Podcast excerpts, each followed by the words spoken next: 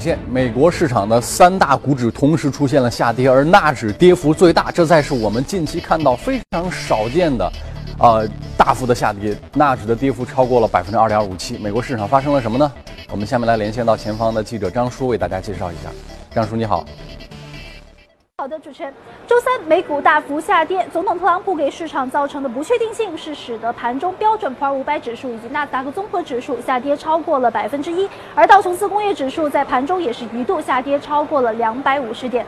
特朗普事件在持续的发酵当中，最新的进展是被开除的美国联邦调查局局长科米提交一份资料中显示，总统特朗普曾经要求其暂停对于美国前国家安全顾问的调查。尽管白宫对这一事件是予以了否认，但是不可否认的是，特朗普已经给市场造成了太多的不确定性，而不确定性是华尔街最最厌恶的。那今天我们看到恐慌指数是飙涨了百分之二十五，上升至了十三点五，而很多的资金都涌向了避险资产，比如说黄金就交易于这两周以来的最高点。那今天进入财报季，我们看到一系列的财报依然是受到了投资人的关注。好的财报就会受到奖励，比如说像 Target 在盘前公布的财报中显示，上一季度他们的每股收益是达到了一点二一美元，比预期是高出了三十美分。那另外一方面，不好的财报就会受到市场的惩罚，比如说像 Snapchat 这只股票在财报不好的一个消息发布之后，我们看到在过去的一周时间，看空的仓位就上涨了两亿美元，而到目前为止，全美所有的对冲基金在这一只股票上压注的资金量高达十亿美元。好的，在今天盘后以及明天早盘开盘之前，将会有中通快递以及阿里巴巴公布财报，让我们持续关注。以上就是今天的美股信息，主持人。好，感谢张叔介绍。欧洲市场呢，看到呢，这个也是都出现了下跌，法国的跌幅最大，来到百分之一点六三。我们下面来连线到薛娇，为大家介绍一下。薛娇，你好。好的，主持人，由于特朗普泄密门事件的急速发酵，周三全球市场进入了避险的模式，欧洲股市受到波及，盘中低开低走。截至收盘，欧洲斯托克六百指数下跌百分之一点三四，报三九零点六一，创近八个月来的最大单日跌幅。泛欧金三百指数则收跌百分之一点三六，报幺五三六点七七。值得注意的是，曾在周二收于七千五百点历史高位的英国富时一百指数，昨日盘中再次刷新了历史记录，报七五三二点九五，但随后出现回落。推动该指数上涨的主要动力来自于劳埃德银行的重返私有化。周三，英国政府出售了手上剩余的劳埃德银行百分之零点八九的股权，使得该行股价昨日大涨约百分之三。对于处于舆论中心的美国总统特朗普，英国首相特蕾莎梅周三上午公开表示，美国总统决定与谁讨论什么问题是美国总统自身的事务，英国将继续与美国分享情报。但有英国政府高级官员向媒体称，特朗普泄密门事件对美英情报共享的影响已经到达了最高级别。随着英国大选的临近，自民党党魁提姆·法伦周三表示，如果当选，将重新进行退欧公投，希望以此拉拢约百分之四十八的反退欧民众的支持。然而，自民党目前的支持率仅为百分之十，远落后于特蕾莎梅所领导的保守党。主持人，好的，感谢薛娇的介绍。华尔街的陆家嘴，今天我们请到的嘉宾是东航金融的徐光宇先生，跟我们来一起共同交流一下。徐先生你好，来来，请坐。上一个礼拜我们谈这个问题啊，专门写一个文章说黑天鹅已死，黑天鹅真的已死了吗？因为大家会看到一个现象啊，且不说我们那个公园里的黑天鹅被人抓走，我们就说全球市场里面，欧美股市大涨，VIX 指标创新低，黄金被大家抛售两个礼拜之上，跌幅超过了百分之六以上，大家都说了风险消失了，风险没有了。那事实证明风险其实是被掩盖的，对吧？当一它估值很高。涨了很长时间，一点点市场的风吹草动就可以让市场出现非常大的动荡。你看，昨天这个美股也出现比较大的反应。但是我们现在比较担心的情况是，这个国际市场在高位，有一点事情爆出来，它可能会引发比较大的剧烈的调整。那么这种调整会不会？影响我们自己呢？你你怎么来分析整个这个情况啊？那个昨天美股这个调整啊，确实是像主持人所说的，是受一个风险事件的影响，特朗普的一个泄密事事件的影响。但是整个市场的话，呃，它整个的一个上涨的趋势其实还是非常的一个明显的。那么在这种快速上涨以后，面临风险事件的情况下，它出现了一个快速形象调整的话，其实对于股票来讲啊，它只是一个。短期的一个调整，并不能影响整个股票的一个整体的一个趋势。那么我们看到，确实现在是市场低估了整个的一个。股票市场的一个风险，我们看到，VIX 指数之前很低，但是我们知道这个指数它是有一个均值回归的，它是不会永远的低下去。那么我们看到，我们不知道是什么事件导致它回升，但是我们现在确实看到了一个简单的一个事件，那么它是一个诱人诱因，不是一个主因，那么会导致它一个明显的回升。但是我们看这。对我来说的话，对于股票市场，它应该是一个短期的一个影响。为什么这么讲？我们看纳指的话，纳指的话，其实我们看它的上升趋势，第一个非常明显。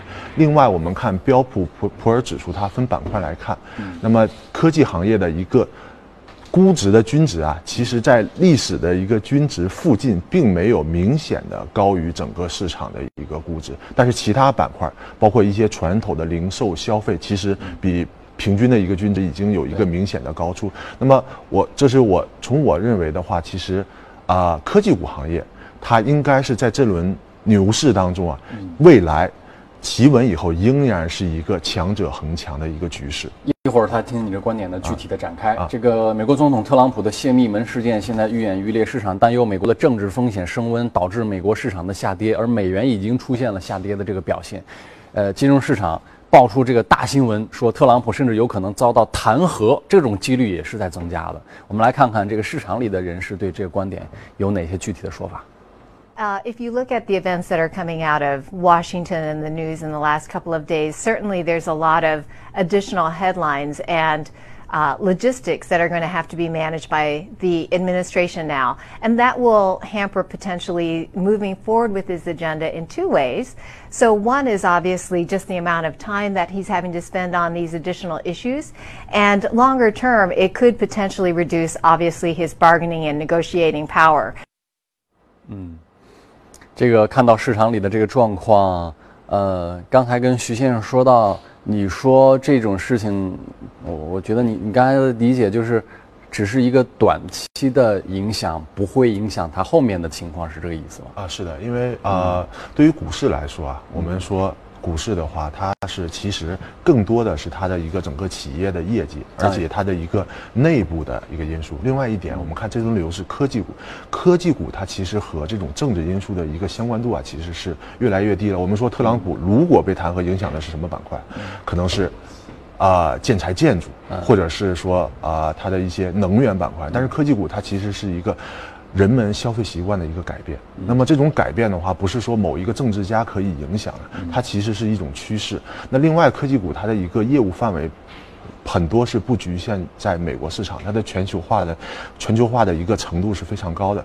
所以说，这轮牛市的领导者是科技股。那么。整体这轮牛市受到特朗普的影响，其实相对来说会小一点。那么从另外一个角角度，我们看到美股今天跌了，但之前涨了很多。但是美元很早之前就有一种见顶的一个迹象。那这个是为什么？其实说美元的话。它更多的话是受到一个两方面的一个博弈，它毕竟是一个一揽子的一个指数，它受到一个欧元啊啊英镑的一个影响会比较大。但是你说欧股和美股可以同向涨，但是欧元和美元它是不会同向涨，只有一涨一跌嘛。那我们看到近期的话，其实它的一个欧洲的一个风险政治因素它是在缓和的。嗯，那么在这个时间点上。特朗普这个美国的正式因素突然间爆发出来，那么其实非常符合整个投资者的一个非常明确的方案。这个时候就是说我要空美元了，我要多欧元了，这是非常明显。所以说我们看到美元现在是比美股走的要弱很多。啊。就是另外从另外一个角度，就是说投资者有一种误区啊，就是说，啊，加息了，美元是不是一定涨？其实不是这样的，加息更多是在预期阶段，美元会有一个明显的涨幅。我们知道。之前，二零零二年到二零零六年是有一个明显的美国加息阶段，但是我们看到美元的话是在一百二十的一个关口，是出现一个见顶的一个情况。这个东西其实我我们也可以套用到对这个分析公司，其实原理是一样的。比如说有一家公司，它财报对它财报，比如说涨了，是不是它股价一定涨？它不一定，因为如果之前市场已经预期了它的财报，比如说会有百分之十的增长。那它股价可能也已经完成了百分之十左右的增长，那么它今年年度的任务，我们说打引号的任务就已经完成了。即使你最后交出来的是一份符合预期的报表，它可能也很难再涨。那除非说你现在这个报表交出来百分之五十的增长，哎，那超出了我的预期，那有可能我会进一步的去上涨。等于说这个预期变化调高了。那我们反过来说刚才这件事情啊，因为总的来说，大家还是会看到对比全球市场的整体的估值表现。我们不单说其中的某一个板块，美国全市场现在大概呃可能接近二十五倍左右，这个比较高的市盈率水平。如果它继续涨，可能更高。这是美国历史上估值最高的一个指数位的区间。如果它因为外面的风吹草动出现了比较大的调整，我们可以做些哪些方面的对冲和应对？呃，比如说黄金，比如说别的办法，呃，有没有这样的安全措施呢？呃，我觉得对于一个交易者来说啊，我们什么时候做安全措施的影响是跟你的仓位有直接关系的。比如说你是一个长线投资者，我们经历了美股这轮牛市，那你应该是赚的很多。那么在这个时间点的话，由于之前涨得很多，那我你做的一个操作应该是减仓。那么，如果你错过了本轮牛市，那你在这个时间点进入，你很可能是要考虑我要不要建仓的一个因素。那么从这个点来说的话，其实我们看它的趋势在。那么对于趋势投资者，我可能要等到它拐头。那么对于一个非常短线的交易所，现在可能是要。看一看的一个阶段，所以说它整体的你这个措风险的一个防范的一个措施啊，要根据你的整个的一个之前的一个交易策略来制定。那么现在现阶段的话来说，对于短线交易者，我建议是美股是看一看，然后未来的话，如果是有一个比较大的一个调整的话，可能科技股的一个整个的一个波动性和它的一个反弹力度仍然是会高于其他的一个相关板块的。嗯，是这样的一个情况。嗯，为什么认为科技股会有这样的表现呢？因为在一轮牛市当中啊，尽管我们现在说牛市啊，应该是进入了一个后三分之一的一个阶段，但是牛市当中永远是强者恒强的一个表现。那么我们看到这轮牛市的话，它的一个领头就是科技股。那么同时的话，我们看从技术上来看一下啊，就是纳斯达克。之前的高点五千多点，现在六千多点，也就是说，现在这个高点之之前那个高点仅仅是跨过百分之二十左右一个水平嘛。但是我们看标普，说之前那个高点是零二年的一个高点，月线级别的一个高点。那么标普普五百，我们看已经是远远离开了之前的一个高点的一个范围，说明什么？说明如果从突破的角度来说，距离前高的一个距离越远，后面的一个空间是越大的。同时也说明零二年那个高点是有。泡沫的，那么现在重新突破了一个高点，并且市盈率还在一个可控的一个范围之内，说明后续应该还有一定的一个空间。我们不能说这个空间有多少，毕竟现在整体市盈率是比较很高了，并且的话，我们现在没有零二年那种就是说网络改变生活的预期，因为我们已经改变了。所以说，在这个节点的话，它市盈率不会太高，但是上边的空间其实还是有一些的。所以说，从整个趋势来看，一恒强者恒强。另外一点，我们说，在趋势没有改变的情况下，如果有一定程度的调整的话，对于短线投资者来说，可能是一个比较好的一个进入进入的时间点。但是控制好仓位，毕竟涨这么多了。对于趋势投资者啊，我不知道就是你们有没有讨论过一句话啊？我发现不同投资大师都说过类似这样的话，比如说霍华德·马克思说过，他说核心就是周期，周期或者说趋势的反转的原因就是趋势本身。索罗斯也说过类似的话，他说一个正反馈的趋势不可能永远持续。它的反正反馈跟它的强化，最后就是它走向反转的原因，就是因为大家趋势投资者经常喜欢说一句话，说因为趋势还在，所以我继续看这个趋势的延续。但是趋势不可能永远延续。你看刚才我举的这两个投资大师，他们用他们自己彼此不同的语言，都在来讲，就是它有可能出现相反的局面。甚至中国传统的老话，老子也讲过，说反者道之动。他其实讲的也是一样东西，就是你现在虽然看着趋势都是好好的。但是它一旦转起来，你是根本措手不及的，就是，也就是说，趋趋势好，不代表着它未来趋势一定能好。我不知道，就是你们专门看趋势的，去如何看待趋势本身的运动和变化？呃，趋势本身的运动变化是有它自身的一个规律的。对，其实你去预测趋势。其实这一点来说是并不是一个特别科学的想法，因为就像主持人说的，随时有可能反转。那其实是我们是要做好准备，在趋势反转的时候，我们应该做些什么。对，这个是很关键，这是很关键的。那你觉得我们能做些什么？我们能做些什么？就是还是我刚才说的话，如果你的仓位重，那你在趋势你觉得有可能反转的阶段，你要做一个减仓的准备，在趋势真正反转的时候，对你没有造成很大的一个伤害。那么另外一点，如果你是在趋势的后半段进入的这些投资者的话，那你可能就是说你的策略不是趋势反转，你的策略可能是。浮盈的话，就要做一个止盈的一个准备，要看你是一个怎样的一个投资。可是你看这里面就有一个悖论：当趋势没有反转的时候，就意味着没有什么信号，没有什么信号的时候，你又如何去知道它有可能会出现反转？因为刚才你说，在你觉得它出趋势有可能会出现反转的时候，你可以先行减仓。但是问题在于，我怎么知道它有可能？这就是一个像主持人说一个概率事件。我们说美股涨了这么长时间，现在是历史第二大牛市。那为什么我说它未来可能反转？它成为历史第一大牛市的可能性究竟有多少？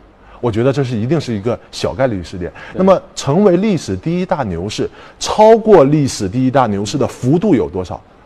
如果再有百分之五十、百分之一百，对，我觉得这还是一个小概率事件。那么相当于我们在这个时间点大仓位的。重仓的去继续赌美股继续上升，对我来说其实是一个很不划算的一个交易。这个你说的我非常认同。对，非常很不划算的交易，因为去获得很大盈利的概率其实是在下降的，但是你所冒的风险其实是大大的远超于之前的一个风险程度。是，这也是我们其实一直在谈的一个观点，就是欧美市场，你觉得它挺漂亮，它涨得很高，你觉得它没有风险，但其实它不是没有风险，它只是没有暴露而已。说我们内地市场看起来好像一直在跌，我们股债双杀，但这其实是一个风险释放的过程。对，它两个其实正好是相反的。好，我们这块先跟大家聊到这里，下面的话我们进入到今天的异动美股榜，来看一下榜上有名的一些行业和具体的公司。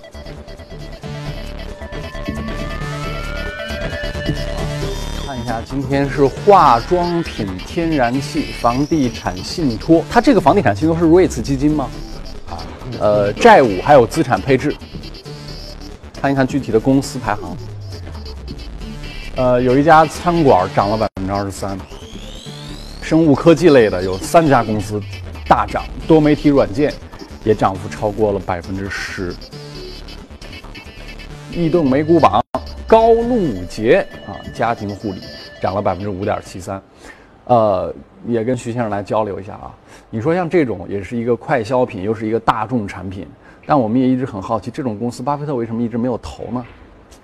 啊，这个这这家公司的话，因为昨天整个那个盘面表现都很弱，对。那么今天的这个异动美股榜的一些涨幅比较靠前呢，其实它是个股的一些消息面的因素啊是比较大的。这个高露洁是说，就是说他的 CEO 说啊，有可能啊传市场传染，不是不是不是说已经确定，市场传言有可能高露洁会被出售。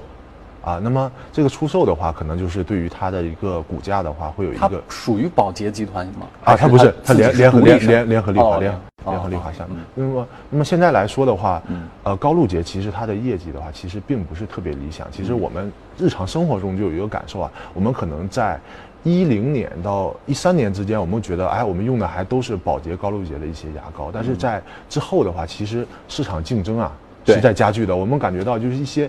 制药的一些公司，它也在渐渐的渗对渗入到这个这个这个行业里面。也就是说，它这个分分分工是越来越明细化了。就是说我我有各种需求，比如说我要对口腔的某些关键的一个需求有不同的牌子，或者说我们的电动牙刷也有不同的牌子，它是在细分化的一个市场。对于这种原来是大而又强的这些公司啊，其实它是有一个市场占有率的一个分化的一个过程。那么其实高露洁。在金融危机以后，整体来说表现还是不错的。嗯，呃，毕竟是它的市场占有率，包括它一零年、一三年还保持一个稳定的一个上。对。但是在之后的话，它其实是有一个叫做销售主营的一个业绩的下滑。那这个很很可怕。很可怕的。那么现在它能做的，也就是说控制它的一个成本，来提高它的一个利润率。但是它利润率之前几年还是在下滑，今年的话略有好转。我不知道这个行业的行业结构是个什么状况，像这种日常的。呃，家用生活用品或者是快消品啊，牙膏这种领域，它的市场的行业集中度是在上升还是下降？我猜是不是应该在下降？它这个行业集中应该是在一个下降的一个过程。我们现在看宝洁，虽然说它的股价还是很好，就是说，就是说股价和高露洁股价还是不错的。对但是整体来说，一个是得益于这轮牛市，另外来说它是稳定性是比较好，但是整体的一个涨幅啊是不如这些，就是说。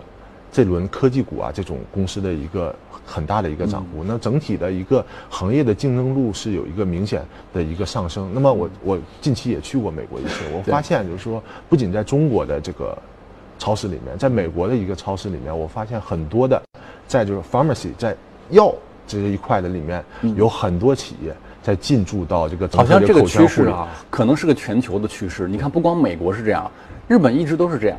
它那个药妆做得很好，很多制药企业做的家庭生活用品。中国现在其实也有这个趋势，你看的也很多药妆店，他做的这个东西，他打着这样保健的卖点，它给你带来一些附加的基于这个健康你提高的会对它有一个更高的一个预期是，因为我觉得它是 professional，它是专业的，我对它有更高的预期。所以说从这点来说，高露洁现在它这个母公司啊有谣言出来啊，就是说是不是要出售它，可能也是对于它这个未来的一个前景啊，并不是特别的一个看好。但是在这种弱势的市场当中，那么高露洁受到这个。这个消息的影响，可能今天的一个表现是比较好的。那么我们看今天、昨天夜间啊，整个这个行业表现啊，你会发现都是一些啊、跌得很深的一些股票突然间反弹，或者是说这个本身消息面有一些这个这个利好的因素。因为去年昨天晚上整街的盘面是比较弱的，那么可能资金的话，它会。一方面从那边出来，另外一方面寻找，哎，是不是有一些消息啊，会集中在这些有一定反转因素的这些个股当中？这是有导致整个昨天夜间会发现一些，啊、受各自消息面影响比较好的一些股票，它会出现一个明显的一个快速的一个上升，这也是一种市场相对疲弱的一个表现。嗯呃，从护城河的角度来讲，品牌是一个非常重要的，呃，一家公司的护城河。你看，巴菲特投的可口可乐，可口可乐非常强大的品牌，包括我们自己的万年不倒的茅台，它主要原因也是因为这个品牌足够强大。但是其实你说，你像刚才徐先生也讲了，很多年前高露洁还是一个运营的不错的品牌，为什么如今它的护城河不在了呢？是因为品牌影响力在降低，还是因为不同的产品？品牌对它的护城河的强大的程度是不同的呢？我觉得这个这个应该从行业方面来讲，它是整体一个行业的一个变化。那么人们的需求的对于口腔清洁的需求的一个增长，导致更多的一个品牌、更多的行业进入，导致它的一个利润空间被压榨。那么这个时候，一方面要控制成本，另外一方面，转型是非常重要。我怎样推出让消费者满意的？认可的这种新的一个功能。那我们对比如说药妆类的一些就是口腔护理，我们可能有更高的需求，但是对高露洁，它每天的广告投入是非常大的，但是真正的疗效，我们可能啊是看一看。但是由于它的一个整个市场占有率虽然说是有所下降的，但是整体还是非常高的，会导致它的一个股价整体来说还是非常的一个平稳。嗯，但是未来的一个上升的空间啊，其实相对来说是还是比较有限的，要看它后续的一个在资本运作上的一个操作，来影响它的股价可能会更加多一些。嗯，好，感谢徐先生。那么这一段我们跟大家交流到这儿，下面进入到呃一组公司方面的资讯，我们时间交到李欣这边。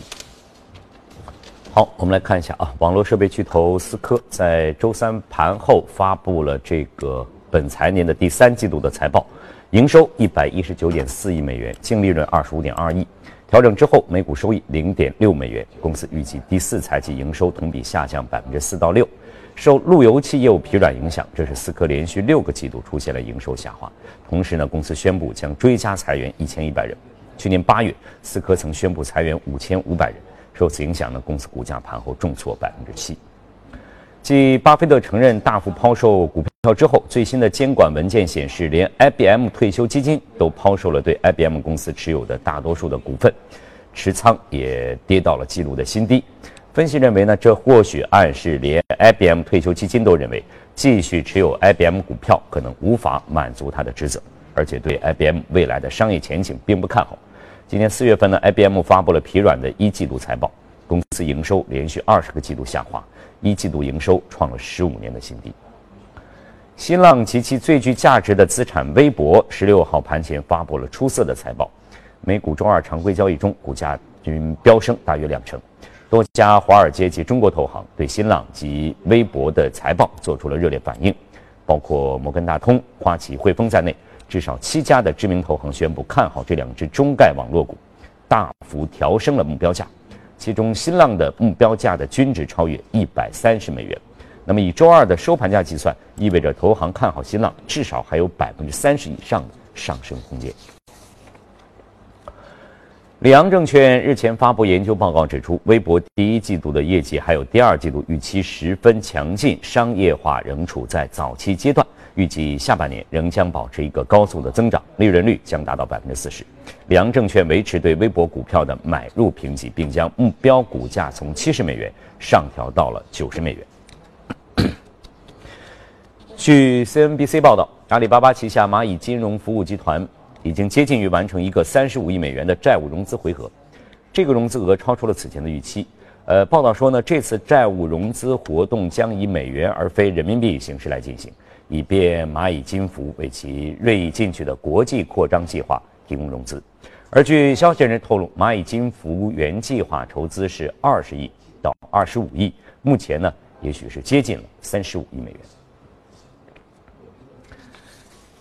苹果周三宣布，开始在印度班加罗尔基地小批量生产 iPhone SE，并将在本月投放印度市场。印度呢，已经成为继中国和巴西之后第三个有 iPhone 代工厂的国家。据了解呢，苹果代工厂商维创资通已经完成了在印度组装 iPhone 的试生产工作。班加罗尔所在的卡纳塔克邦政府一名官员表示说，未来苹果可能寻求在印度生产更多的产品。另外呢，高通与苹果的争端进一步升级，将苹果的 iPhone 代工商告上了美国法庭，称他们没有支付专利的使用费。高通起诉称，包括红海和和硕在内的四家亚洲代工商没有遵照义务支付专利技术使用费。高通称，该案已经上诉到了圣地亚哥的联邦法院。另外两家被起诉的代工商是维创，还有是人保电脑。Google 公司呢，周三召开了开发者大会，呃，会上呢宣布语音助手开始对 iPhone 用户开放，这也就寓意着啊，这个语音助手呢将和 iPhone 的语音助手展开正面的竞争。谷歌呢同时宣布将推出自主的 VR 设备，此款 VR 设备的合作伙伴包括像高通、联想、HTC，首批的产品将于2017年推出，三星 Galaxy S8 和新版 LG 手机都将支持这一设备。好，这里正在直播的财经早班车，以下进入我们今天的美股放大镜。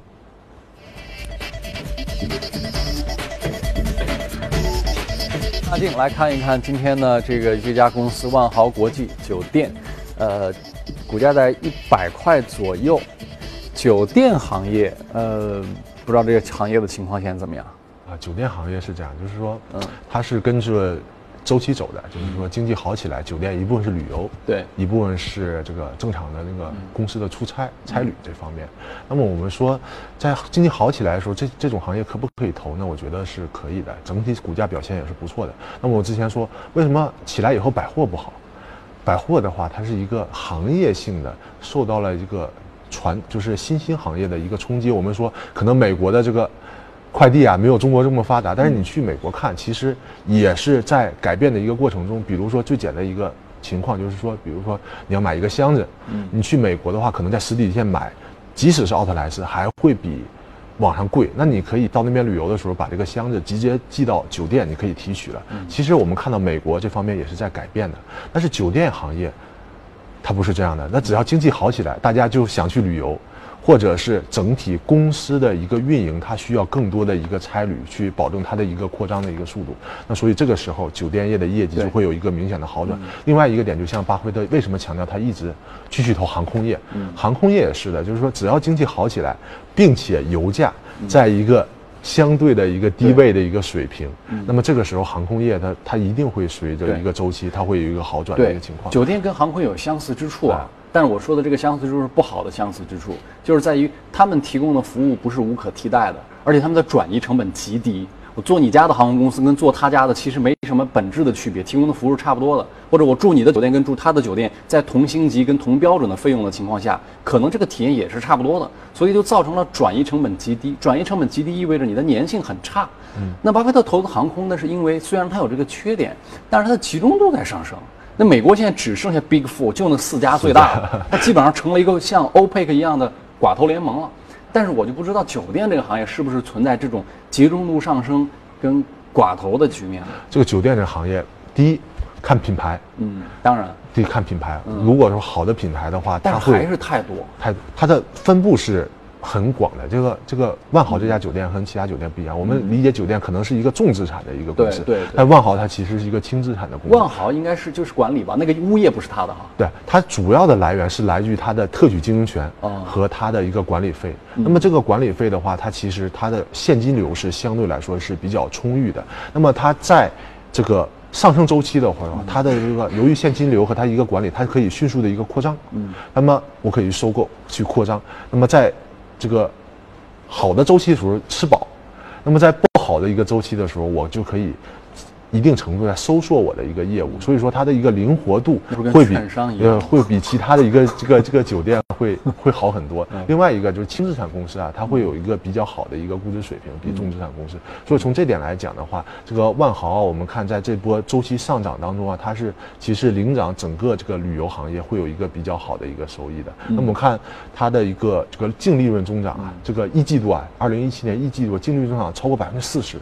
然后它的一啊超过百分之六十的一个水平，那么它的一个营业收入啊超过百分之四十的一个水平。那么分项来看啊，我们看到本本土它的一个单客客房的一个销售的一个情况是增长了百分之三。另外一点，它的欧洲的一个销售增长了百分之七左右的一个水平。那么这个销售主要是包含于美国的一些差旅，包括游客到欧洲。欧洲到美国，整个这一个繁荣程度是在一个明显的一个上升。我们说，这个欧美的一个交通啊，它是一应该还是一个世界的一个主流，是世界的一个风向标。这一块好了，说明整个的一个经济是在一个非常好的一个向上的一个阶段。那么现在去北国本土去订酒店的话，其实你会发现，其实都要是提前预订。如果你临时预订的话，的溢价，一个是订不到，另外一个溢价会高很多，并且的话，整个酒店的一个。价格的话，还是在一个就是跟经济危机来讲的话，会有一个明显的一个增幅，包括整个旅游景点的一个人群，会发现是非常拥挤的一个。大家之前呃习惯于看看空酒店，就是大家提的一个主要观点是，它要应对来自于共享经济的竞争，Airbnb 这个民宿这种市场极大的增量。你认为这个问题在现在此刻是一个什么样的情况？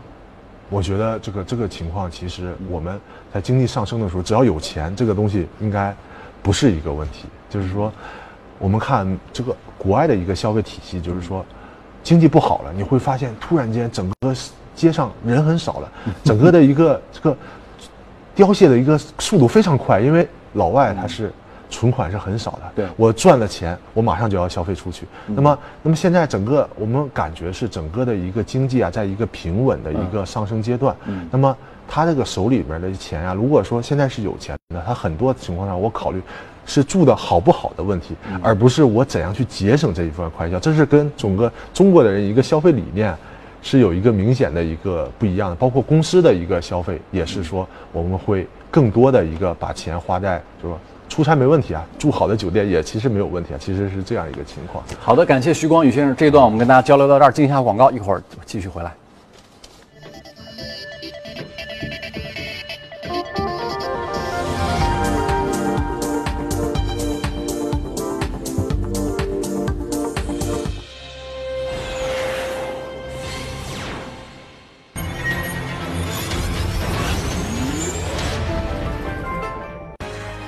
石油实体产业链为车主提供手机加油站，线上低价储油，线下加油新体验，省钱又方便，聪明车主的新选择。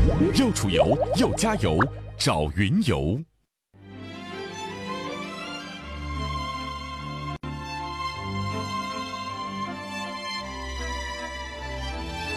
跨越三个世纪的经典，老凤祥。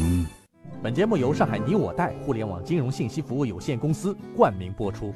越懂得欣赏，越被人们欣赏，越懂得放下，越收获的更多。从仰视到平视，从精彩到多彩，商业大有可观，商业大有可观，生活小亦精彩，生活小亦精彩。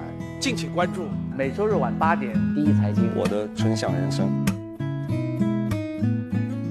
本节目由上海你我贷互联网金融信息服务有限公司冠名播出。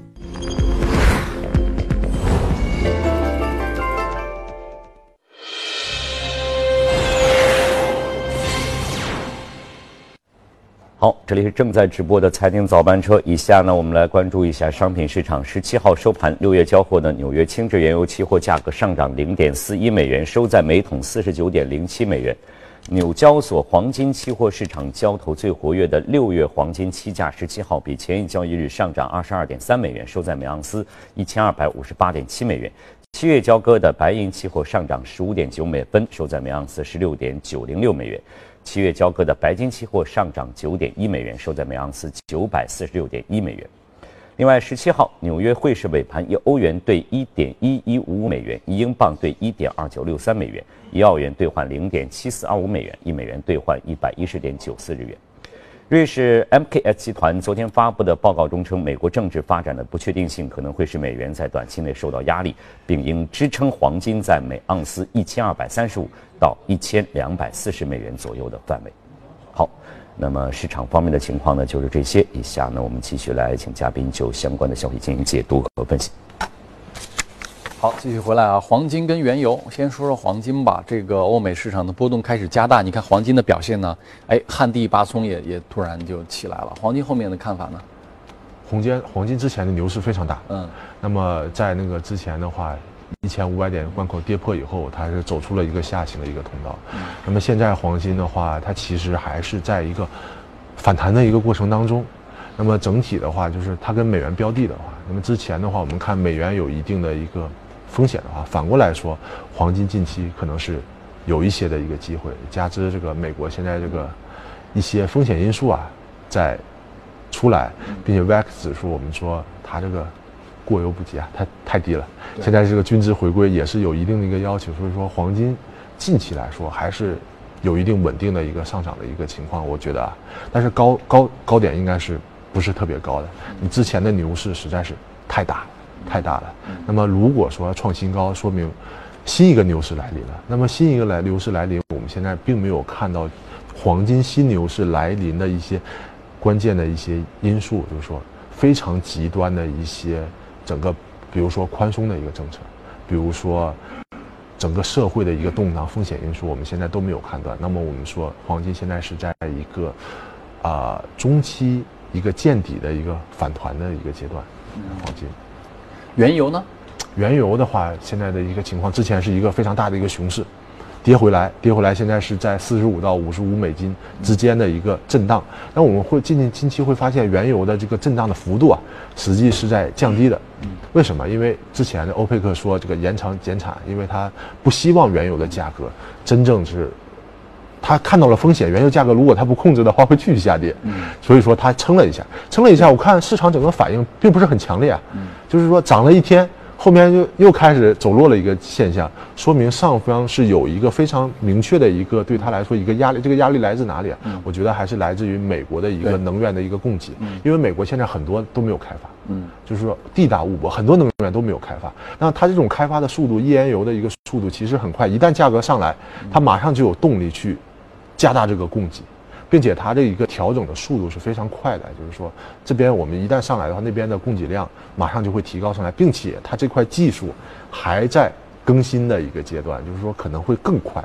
所以说从这点来讲的话，可能导致整个的一个原油依然是在四十五到五十五这个区间内出现一个波动的一个情况。嗯，好，感谢徐光宇先生，今天华尔街陆家嘴跟大家交流到这儿，一会儿继续交流。